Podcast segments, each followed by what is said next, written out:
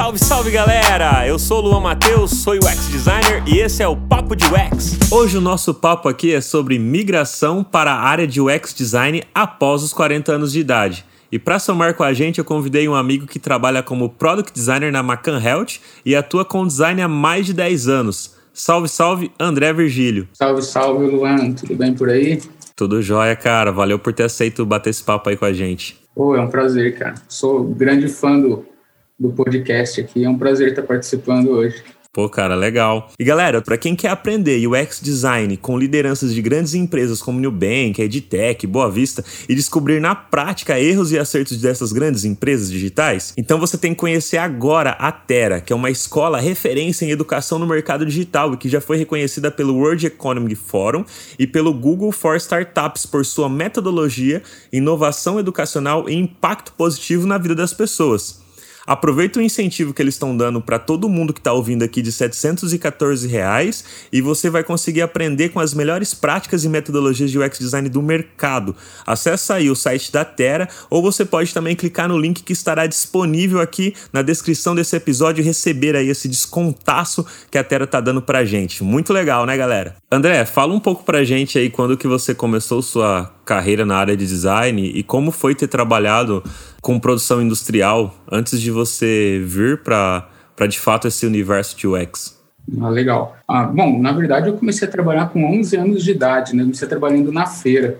Além disso, trabalhei com outras coisas, como trabalhei desenhando para arquiteto, na época que ainda o desenho de arquitetura ainda era no nanquim, ainda no papel vegetal. É, eu sou formado em, em, ajustagem mecânica e tornearia pelo Senai e trabalhei 13 anos, mais ou menos, em indústria aeronáutica, né, como mecânico de estrutura e aqui no Brasil, fora do Brasil também, por, por dois anos. Cara, é, com mais ou menos em 2010, um amigo meu começou a me ensinar Corel, cara. Eu achei interessante umas coisas que ele fazia, ele começou a me ensinar Corel. E eu gostei daquilo, cara. E comecei a, a, a mexer com Corel, achei legal. Aí a gente começa daquele jeito, né? Fazendo um cartão de visita para um amigo, fazendo um panfleto para o salão de, de manicure da minha mãe. E aí foi indo, cara. Aí depois, quando foi em 2013, 13, mais ou menos, que eu entrei de cabeça mesmo, saí da indústria em definitivo e entrei de cabeça mesmo no, no design. Aí fui estudar mais a área de, de web, mais a área de digital, fui estudar um pouco de marketing digital, estudar mídia social, SEO, essas coisas assim. E você acha que ter trabalhado com indústria é, te ajudou a fazer essa migração para o design ou te ajuda hoje, principalmente com relação a, a UX, a experiência do usuário? Você vê alguma conexão assim que fala, poxa, é, mesmo eu tendo migrado com um pouco mais de idade, como as, as pessoas às vezes têm essa dúvida, ah, será que eu consigo migrar e tal, e por isso que a gente está trazendo esse episódio hoje aqui. Você acredita que esses outros backgrounds seus e principalmente que eu estou perguntando com relação à indústria, te ajuda e te ajudou para trabalhar com design? E de que forma te ajudou, se te ajudou? Eu acho que toda a experiência que a gente tem ajuda. Seja ela de trabalho, eu costumo falar que eu trago eu sou eu sou faixa preta de judô também, eu costumo falar que eu trago muita coisa do judô para para minha vida profissional. E eu acho que toda experiência ajuda muito, principalmente agora nessa é, ter trabalhado na indústria, principalmente agora para essa parte de UX porque tem muita coisa que a gente usa na produção para melhoria, pra, né, a gente usa na fabricação, que tem muito a ver com UX. É, eu sou, sou um cara apaixonado pelo, por Lean Manufacturing, né? é o sistema criado pela Toyota, e tem muito a ver com UX, cara. Se você vai olhar os frameworks de, de, do sistema Toyota, do Lean Manufacturing, e quase todos eles são aplicáveis a, ao UX. Inclusive, no último, um dos últimos podcasts de UX Strategy, a Thais, ela falou sobre o gráfico de Chikawa, né, que é o espinha de peixe.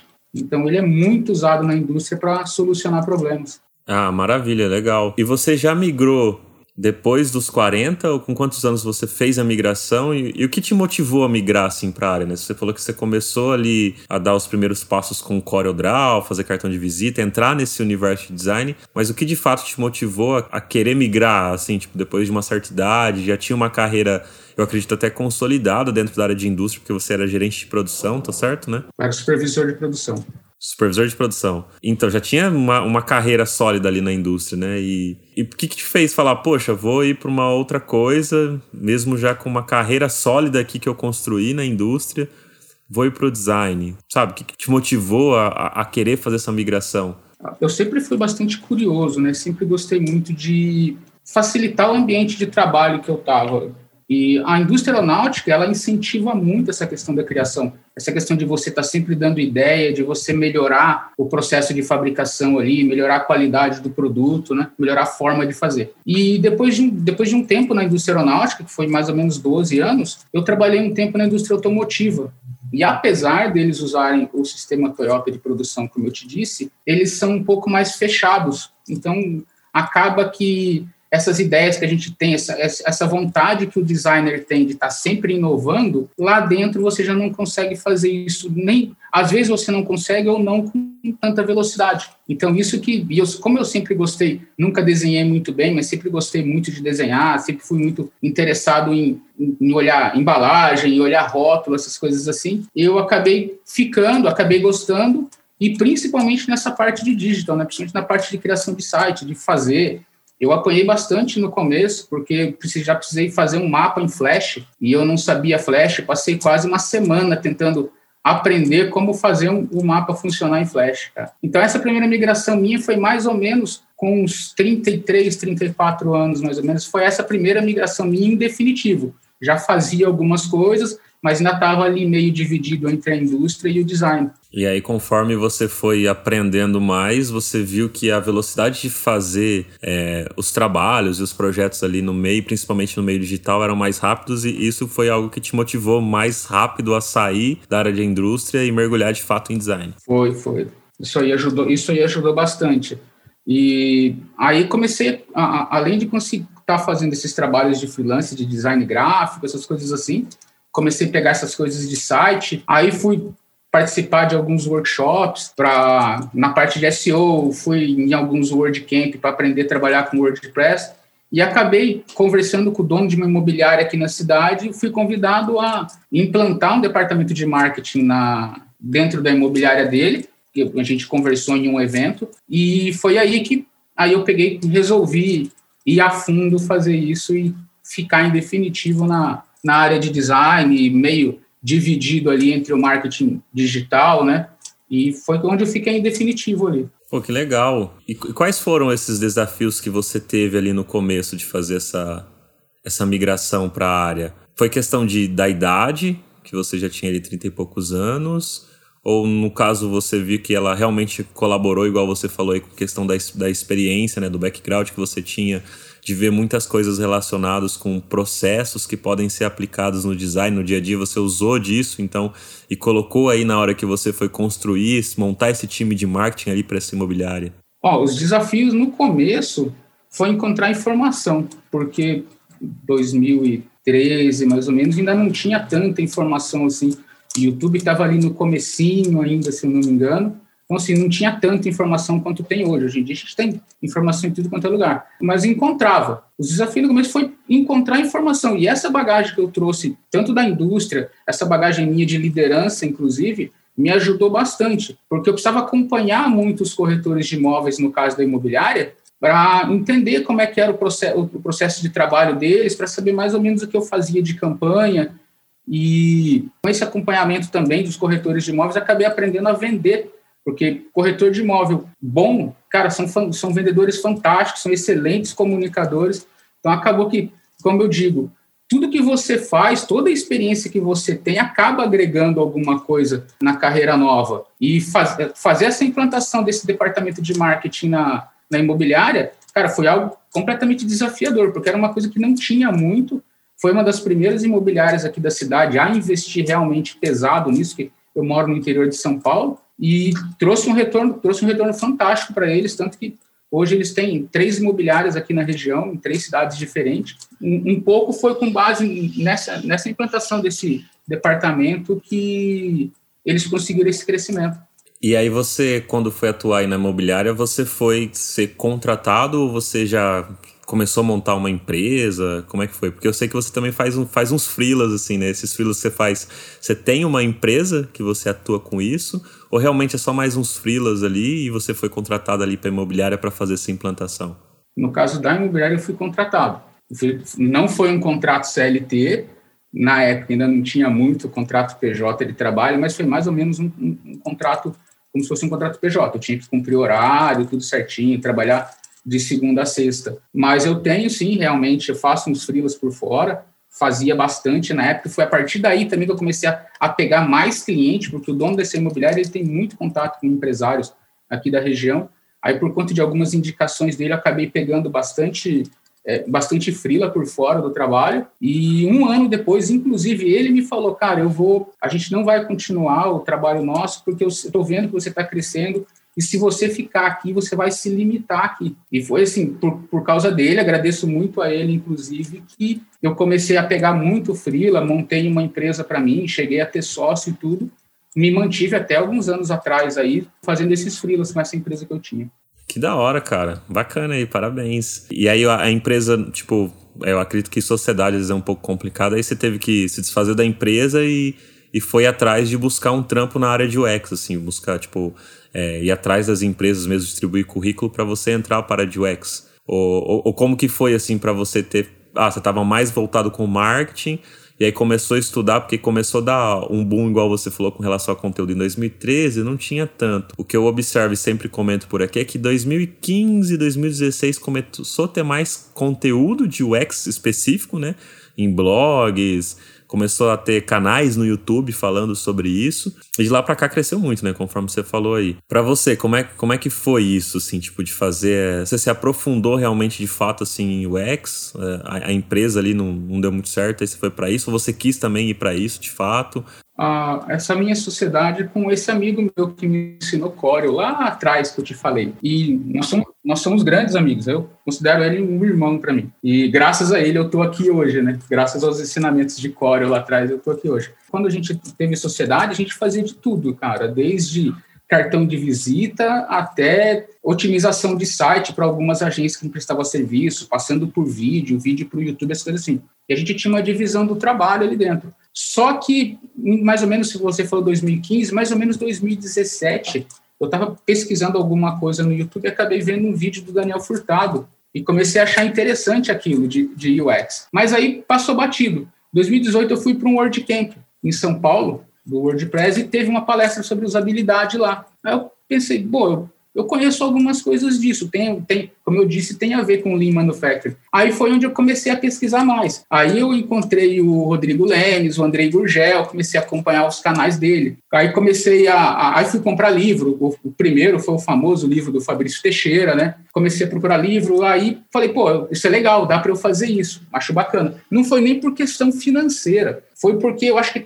para mim estava faltando um pouco dessa parte de estratégia para mim no design gráfico, naquela coisa de o cliente pede um site, eu faço, entrego, acabou, entendeu? Acho que estava faltando um pouco dessa parte de vamos traçar estratégia, vamos entender o problema. Não que eu não fizesse isso, mas a gente faz isso de uma forma mais tímida. Então foi onde eu comecei a, a me aprofundar e a estudar bem mais sobre o assunto. Fui comprar livro, fui entender o que, era arquitetura da informação, design thinking, Scrum, Sprint, essas coisas assim. E a partir daí foi onde eu comecei a me aprofundar, comecei a gostar cada vez mais e tracei um plano de dois anos para realmente fazer essa migração aí, depois de dois anos, mas aí veio a pandemia, atrapalhou algumas coisas aí. Atrapalhou e ajudou, atrapalhou por um lado a migração, mas ajudou que deu um boom de trabalho para mim. E mas eu, a gente desfez a sociedade porque ele também resolveu que ele queria pegar um trabalho, ele queria pegar um trabalho fixo que nasceu a filha dele, ele queria pegar um trabalho fixo e continuar fazendo uns freelas por fora. Hein? Então a sua, a sua migração para o design foi lá atrás, mas para o UX já se deu há pouco tempo, se a gente parar analisar assim. É que é, eu sempre comento, né, pô, o design ele trabalha com design e ele não é muito bem uma migração, né? Mas, tipo, porque você já tem muito conhecimento para aquilo, né? Então, tipo, meio que você já vai fazendo aquilo, você já trabalhava, inclusive, com produtos digitais, que é site, mas não estava aprofundado dentro do universo de UX, de fato. Era é, é a mesma coisa que comigo, né? que em 2016 eu comecei a estudar mais sobre o UX e falei, poxa, já faço muita coisa disso, fazia isso lá atrás no gráfico, que, como fazer teste, eu brinco que a gente testava os folders, apesar de não, não ter o nome de teste, né? A gente validava isso com, com as pessoas, se as dobras faziam sentido ou não para as pessoas que estavam analisando, se os textos estavam corretos com a mensagem que a gente queria transmitir. Então era um teste de usabilidade sem ter aquele nome. Isso lá atrás falando sobre a questão gráfica. E aí muitas coisas relacionadas com a parte de criar sites, lojas virtuais, a gente também já aplicava e eu falei, meu, vou estudar mais sobre isso aqui, sobre o UX. Eu acredito que foi o mesmo caso de você, ali, de estudar mais focado nessa questão da estratégia, de entender como funciona, de mergulhar a fundo sobre UX. E você estava com quantos anos nessa época aí, André, que você falou, você decidiu, falou, não, em dois anos eu quero trabalhar só com o UX. Foi em 2018, eu estava com 42 já. Foi quando eu, eu descobri isso, eu achei achei legal. E aí foi quando eu, foi esse, quando eu fiz esse planejamento de dois anos para realmente fazer a migração. Foi quando eu comecei a consumir tudo. Comprar curso. No início, eu comprei uns cursos na Udemy para entender alguns cursos do, do, do Leandro Rezende. Depois, eu fui fazer o UX Unicórnio dele e continuei é, consumindo conteúdo, participando de bootcamp. Aí, apesar de já trabalhar com essa parte de criação de sites, coisas assim, fui me aprofundar um pouco mais, como fui fazer um curso de UI do Gilberto Prado, né, que inclusive ainda não terminei o curso dele, mas eu fiz uma, eu fiz um planejamento para dois anos. Não foram dois anos por conta da pandemia, foi dois anos e alguns meses, mas eu acho, mas foi a partir daí, já com 42 anos, que eu resolvi fazer essa migração. Que eu como você disse, né? Muita coisa do que eu já fazia, né? Tanto das coisas que eu fazia na indústria e as coisas que eu fazia no design já tinha muito a ver. A gente acaba que a gente já faz, a gente só não faz de forma estruturada, só não tem um planejamento, uma execução por trás daquilo, mas a gente já acaba fazendo quando a gente está no design, acaba fazendo trabalho de briefing, de benchmarking, de uma desk research, quando a gente vai é, pesquisar referências, essas coisas assim a gente já acaba fazendo. A gente não pode, eu sempre falei, a gente não pode simplesmente fazer um site e entregar para o cliente. O site tem que ter um planejamento, senão ele vira um folder digital, vira um, um, como se fosse um papel em cima de uma mesa que ninguém vai pegar. Né? E aí tem todo esse trabalho. Por isso eu fui, quando eu comecei a mexer com o site, eu fui estudar bastante SEO, fui estudar Google AdWords, acabei tirando certificação de, de Google AdWords, essas coisas assim. Cara, que da hora. E quando você foi buscar esses primeiros empregos na área de UX, depois desses dois anos, digamos assim, ou durante esses dois anos e pouco aí que você entrou de fato só para mexer com e trabalhar com UX, você sentiu algum tipo de preconceito das empresas por ter já 42 anos, mais de 40 anos, você, é, sei lá, durante entrevistas ou quando mandava o currículo, ou quando chamava para bater um papo, você sentia sentiu algum tipo de preconceito com relação a isso ou foi tranquilo para você?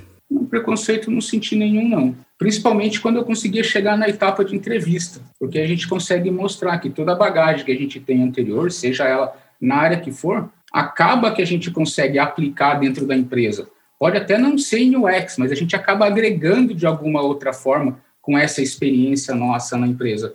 É, preconceito maior, eu acho que era quando, quando só quando olhava o currículo e não chamava para uma entrevista, porque o que eles pensam, de repente, que um profissional com 42 anos, ele já tem que estar num nível sênior, pleno, no mínimo, não um júnior. Mas, no geral, não. No geral, não teve preconceito nenhum, não. Até eu cheguei a ser chamado para algumas entrevistas, porque o recrutador, a pessoa que estava chamando para a vaga, achou interessante a, foi olhar no meu LinkedIn, achou interessante as minhas experiências anteriores e resolveu entender por que, que eu estava começando de novo. Eu acho que eu já cheguei a falar para você uma vez que eu me candidatei para uma vaga de estágio uma vez. E eles acharam engraçado. E como eu conseguia me manter com os frios, eu falei, ah, vou entrar, vou me candidatar para uma vaga de estágio para começar a aprender, começar a entrar no mercado. Mas não teve preconceito não. E isso eu sempre falo para quem me pergunta como foi migrar, que o preconceito às vezes mais está na, está na gente do que na, na pessoa que está vendo o currículo nosso que está contratando. Fica a dica então para quem está nos ouvindo e tem mais de 40 anos e quer fazer essa migração, ou tem menos também e às vezes tem esse medo de sentir esse preconceito que as empresas hoje estão mais abertas com relação a isso. Não é igual antigamente, há 20 anos atrás, que o pessoal tinha, acho que mais forte esse preconceito. E até com relação a isso, em 2021 a Magalu criou o Desenvolve 40. Não sei se você chegou a dar uma olhada sobre esse programa aí de formação em tecnologia para as pessoas que têm mais de 40 anos de idade. E o que, que você acha desse tipo de iniciativa, dessas empresas como essa da, da, da Magalu? Ah, eu acho muito legal, cara. Eu acho que é muito válido essas iniciativas que essas empresas estão estão fazendo de inclusão, né? Porque assim, além de capacitar às vezes quem não tem tanto estudo ou que tem, mas é de outra área, ainda acaba ajudando essa pessoa a, a se inserir no mercado, a fazer um networking ali com quem, com quem já está no meio, né? E se a pessoa está um pouco é, com medo de fazer essa transição e ela tem mais de 40, ou ela acha que ela está velha para o mercado, com essas iniciativas ela vê que não, que ela ainda tem muita lenha para queimar ainda, né, que ela tem muito, e que, como eu já disse, ela tem muito a agregar na empresa. Então, essas iniciativas, tanto do Magalu quanto de outras empresas de empoderamento, de inclusão, eu acho fantástico. E você acredita que uma pessoa que tem mais de, de 40 ou 50, ou está se sentindo às vezes que não, não dá para migrar por questão da idade, seja qual a idade for, na verdade, você acha que ela não tendo uma bagagem, porque assim, é, a sua experiência talvez pode ser diferente de muitas pessoas que podem estar nos ouvindo que às vezes não sabe nada de design. Você começou a aprender design, vai, com 33 anos ali, igual você comentou mais ou menos. Então, quer dizer, até você migrar para UX, pelo menos de design você já tinha conhecimento, de web, de tecnologia. Pode ser que muitas pessoas não tenham esse tipo de conhecimento, né? E aí quer migrar para a área de UX e pode ser que essa pessoa tenha mais de 40 anos. Qual conselho que você dá para essa pessoa assim? Você, porque a, a, a sua vida foi um pouco diferente, né? Você, igual eu falei, você teve essa noção de design, tudo, trabalhou com tecnologia, fez essa migração depois dos 40 para UX, mas já trabalhava com design desde os 30 e pouco ali. O que, que você pode falar para essa pessoa assim? Porque ela não vai saber, às vezes, tecnologia, não vai saber design, então ela vai ter que estudar. Aí, às vezes, pode ser que o medo dessas pessoas de fazer essa migração com mais idade seja ver esse monte de conteúdo, né, que a gente tem espalhado hoje, esse monte de terminologia e falar, meu, é tanta coisa para estudar, será que eu vou dar conta? Será que eu vou conseguir absorver isso? Eu acho que a primeira coisa, eu acho que ela, ela não, não vir para a área somente pela questão do que se vende muito hoje em dia, a questão de salário, porque é um pouco fora da realidade o que algumas alguns cursos, algumas coisas falam em relação a salário. Acho que primeiro ela tem que ver isso. Começa comprando um curso ali na Udemy, tem uns cursos muito bons do Leandro Rezende lá, por um preço muito legal na Udemy, para ela ver se realmente é aquilo que ela quer fazer. Mas não venha só por questão de salário, porque fala que um UX designer está ganhando 15 mil aí. Então, tem que ver se é realmente aquilo, se ela tem fit com a, com a, a com a profissão. Aí, depois, ela vê se, se, se, ela vai se dar bem, se ela... É, assim, todo mundo é capaz de aprender. Tem muito conteúdo para ela consumir. Ela pegar esses canais que a gente citou no começo, o UX Now, o Design Team, o UX Lab, pegar esses canais, esses caras para mim são referência, o próprio Papo de UX que fala muito, tem muito conteúdo também, pegar os podcasts, compra alguns livros, começa dessa forma, não sai investindo um dinheiro muito alto para de repente não ver que oh, não, não é muito isso que eu quero. Porque às vezes a pessoa já, ela já está consolidada na carreira dela. Eu vejo às vezes algumas pessoas é, em algumas lives de UX, que são arquitetos, que são advogados, e está querendo migrar porque de repente ouviu falar que o UX designer está ganhando 15 mil. E a realidade do mercado aqui não é bem essa. A gente sabe que não, que não é dessa forma. Mas então, assim, é consumir conteúdo, é ver se é realmente aquilo que ela, que ela quer fazer, se ela, se ela entendeu realmente o que faz um UX designer, porque é muito legal, mas também tem a parte chata de fazer assim como qualquer trabalho. Então ela tem que ver se realmente é aquilo que ela quer fazer, se ela tem fit com aquilo e se ela vai se dar bem na área. Mas não tem idade para migrar, eu penso assim. Tem a idade, tem a idade que for, e é só meter a cara e estudar e ver se realmente é, é aquilo que ela quer fazer.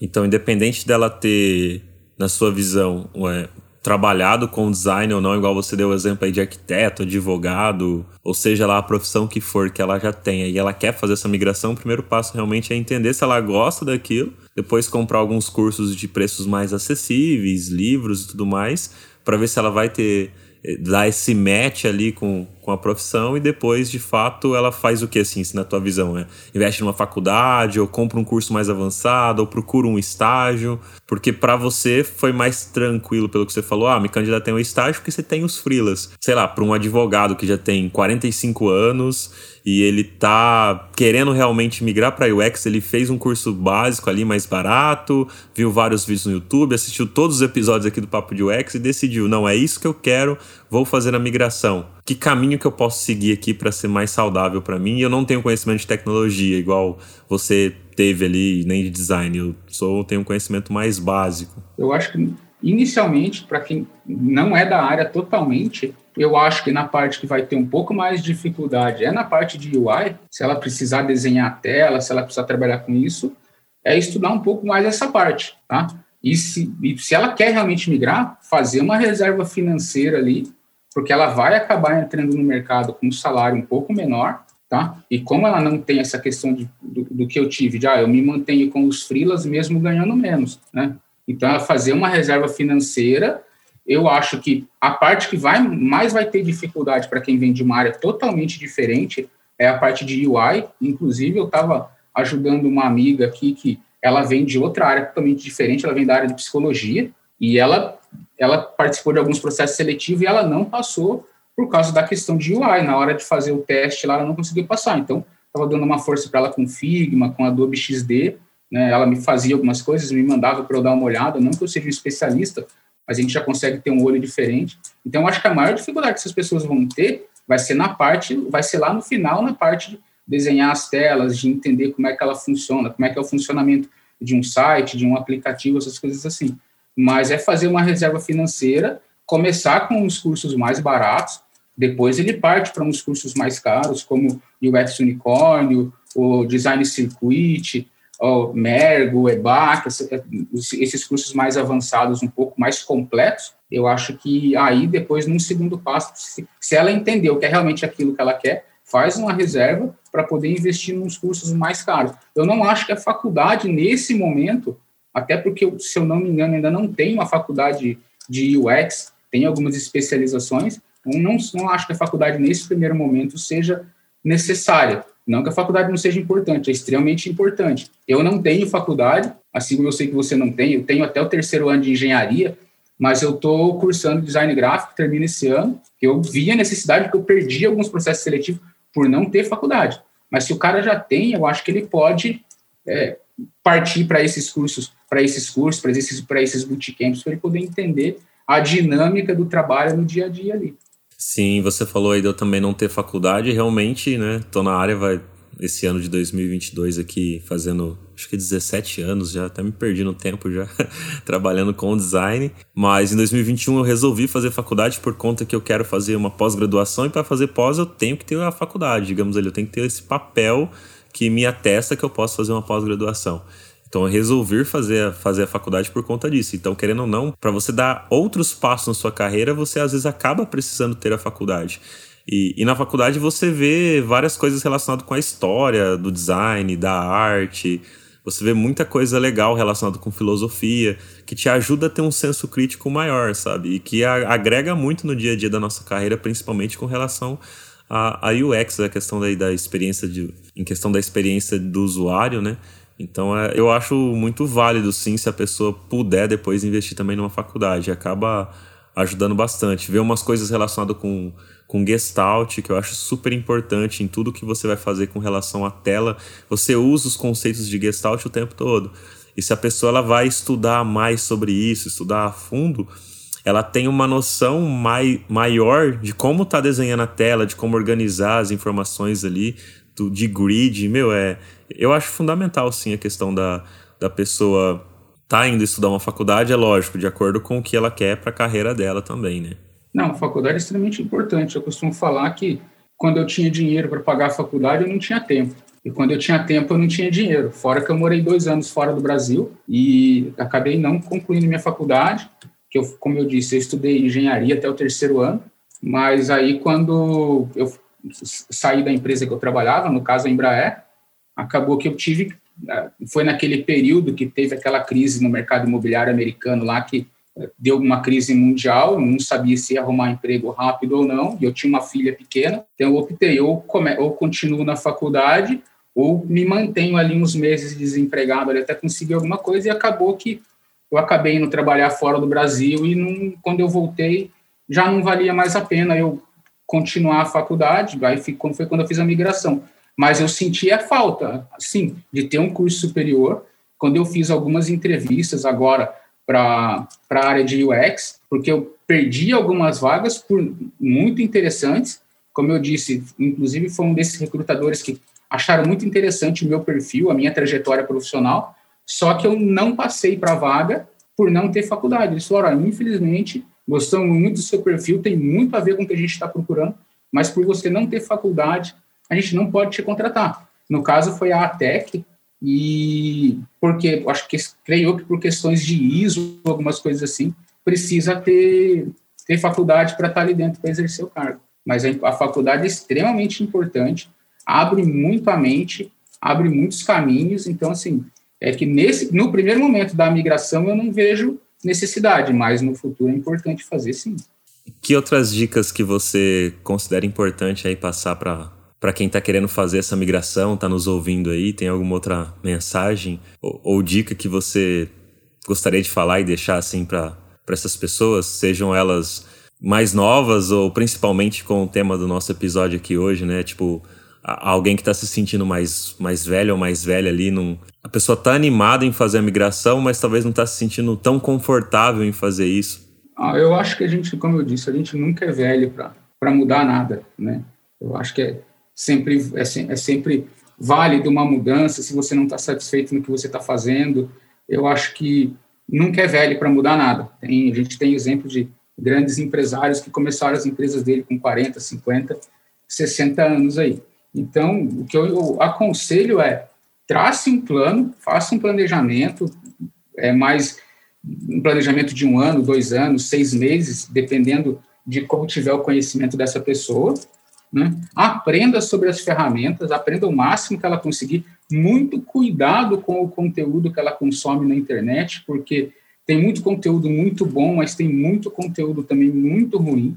E aprenda sobre as ferramentas de UX, mas saiba qual ferramenta usar e, em determinado momento. Você vai ter uma caixa de ferramenta ali, mas você não vai usar uma chave de boca, por exemplo, para bater um prego. Então, você tem que saber que naquele momento eu preciso de um martelo. Então, saiba quais as ferramentas usar em, em, em, cada momento, estuda. É uma área que, assim, você, que, uma das coisas que eu mais gosto é uma área que você não pode parar de estudar, você tem que estar sempre consumindo conteúdo, tem que estar sempre lendo, tem que estar sempre se atualizando, mas não tenha medo de mudar. Vai atrás, faz uma reserva financeira se precisar para se manter por uns meses, um ano, com um salário um pouco menor, mas a área é muito legal, é muito gostoso o trabalho e nunca é tarde para mudar. Show de bola, André. Cara, brigadão aí pelo papo e eu quero deixar o espaço agora aí para você divulgar suas redes sociais para quem quiser bater um papo contigo aí no por DM, no privado aí no LinkedIn e perguntar alguma outra dica ou te agradecer por essas dicas que você já passou e a pessoa que estava querendo fazer a migração, mas não estava sentindo tão confortável. Aí ouviu você aqui no Papo de UX falou: Meu, agora eu vou fazer. O André me deu um gás, quero agradecer ele. sei lá, ou quer te chamar para conversar sobre o UX ou sobre qualquer outra coisa aí, sobre é, judô, né? Que você falou que você é faixa preta, você dá aula de judô também? Eu sou faixa marrom de jiu-jitsu também. Eu treino os dois. Olha que lo... aí sim, cara. você, você estudou tudo isso para proteger sua filha. É. A gente tem, né, cara? Você tem filha mulher, sabe como é que é. Cara, é, quem quiser entrar em contato, antes de mais nada, agradeço o convite, Luan. Eu sabe, acompanho desde os primeiros lá atrás, lá, desde o do, primeiro foi do Daniel Furtado lá.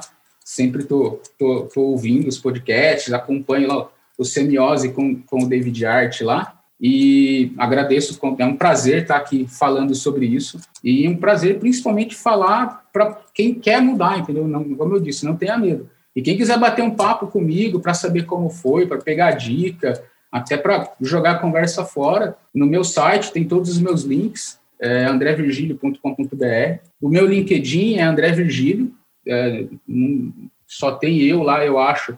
Vai ter outros, mas é muito fácil de me achar. E meu Instagram é andrevirgilio.design. é só me procurar lá, manda uma DM, é, chama no LinkedIn lá que a gente troca uma ideia aí para tirar o medo, de repente, dessa migração. Legal, maravilha. Bom, brigadão, André, novamente aí por ter aceito e por acompanhar o Papo de UX desde o começo, né?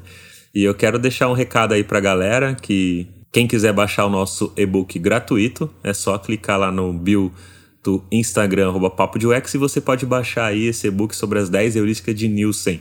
E para quem gosta aqui do Papo de UX e quer contribuir de alguma forma ajudando esse projeto, eu deixei também lá no bio da nosso Instagram, que se você clicar lá, você vai lá pro Linktree, tem o Pix do Papo de UX. Então você pode doar aí qualquer valor que você quiser contribuir, quiser colaborar com esse projeto, porque aí essa grana que a gente recebe, a gente reverte tudo aqui no, no podcast mesmo. Eu quero começar a criar mais conteúdos, fazer mais e-books gratuitos aí pra galera. E tudo isso gera, acaba gerando um custo né, de trabalho, processos que a gente tem que ter aqui para criar mais conteúdo. E aí, quem quiser fazer essa colaboração, é só ir lá e mandar um pix de qualquer valor aí, a gente aceita. E é isso aí. Quero agradecer também todo mundo que está ouvindo aqui. Para quem quiser também mandar algum assunto ou quiser que eu convido qualquer pessoa para vir estar tá trocando ideia aqui com a gente no Papo de UX, é só mandar uma DM lá também pro nosso Instagram. Valeu e até o próximo episódio.